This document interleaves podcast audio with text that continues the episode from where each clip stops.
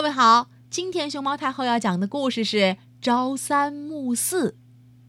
关注微信公众号“毛妈故事屋”和荔枝电台“熊猫太后摆故事”，都可以收听到熊猫太后讲的故事。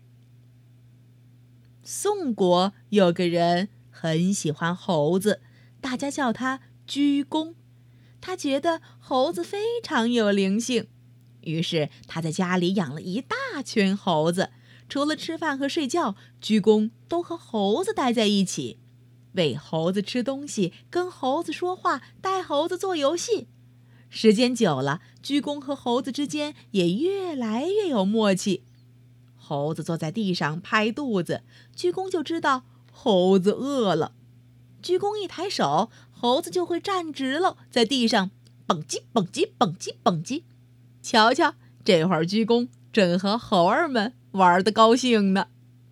这群猴子住在鞠躬家的院子里，每天要吃掉许多瓜果、蔬菜和粮食。为了让猴子吃饱，鞠躬宁愿让家人吃的差一点儿。这不，他们家小儿子今天又只得了一个窝头。可是猴子们，啊，吃芝麻大饼，吃西瓜，还有香蕉、苹果和葡萄。鞠躬把好吃好喝的都留给了猴子。但是猴子越长越大，食量也越来越好。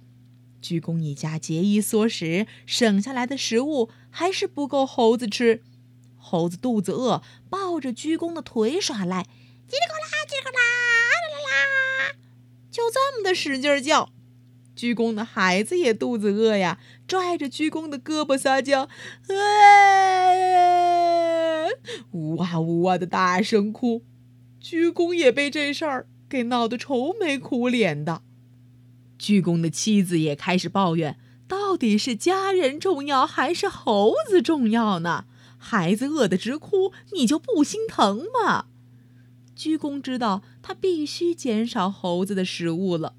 不过，猴子可不是那么好糊弄的。它们和其他家禽不一样。猪啊，羊啊，鸡呀，即使吃不饱，顶多也只是哼一哼，叫一叫。但是，猴子如果吃不饱，就会闹得翻天覆地。鞠躬刚给猴子减少了一点食物，猴子们就在院子里闹得一团糟，把院子里的东西打翻。他们还捡着石头跳到树上，对着鞠躬咻咻咻咻射击起来。这一下。院子里可乱得不行，满地都是垃圾。鞠躬发愁了，怎么办呢？一定要想出一个解决的办法。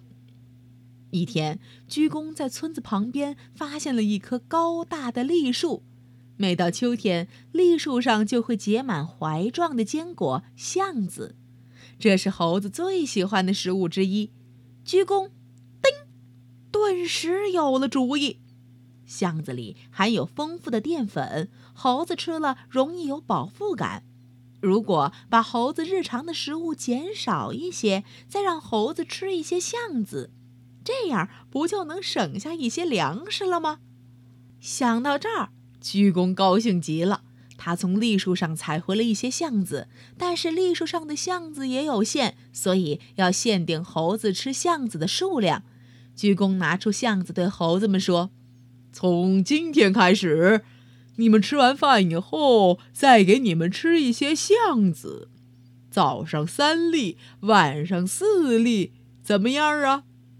猴子们听到鞠躬前面说的数字是三，都觉得少，纷纷跳起来表示抗议。不行，抗议！鞠躬知道他们一定是听到了三觉得数量少。于是他换了一种说法，那就早上四粒，晚上三粒，可以吗？猴子们听到四，知道比刚才的三多，以为鞠躬多加了巷子，立刻欢快无比。叽叽。鞠躬只是换了一种说话的方式，就让猴子接受了每天吃七粒橡子的要求。从那以后。鞠躬减少了给猴子的食物量，再以橡子作为辅食，猴子们都吃得饱饱的，鞠躬家也不再缺少粮食了。这就是朝三暮四的故事。这个故事源于庄周《庄子·齐物论》。现在“朝三暮四”也是一个成语，它原本是用来比喻聪明人善于使用手段，愚笨的人不善于辨别事情。后来也用来比喻事情反复无常。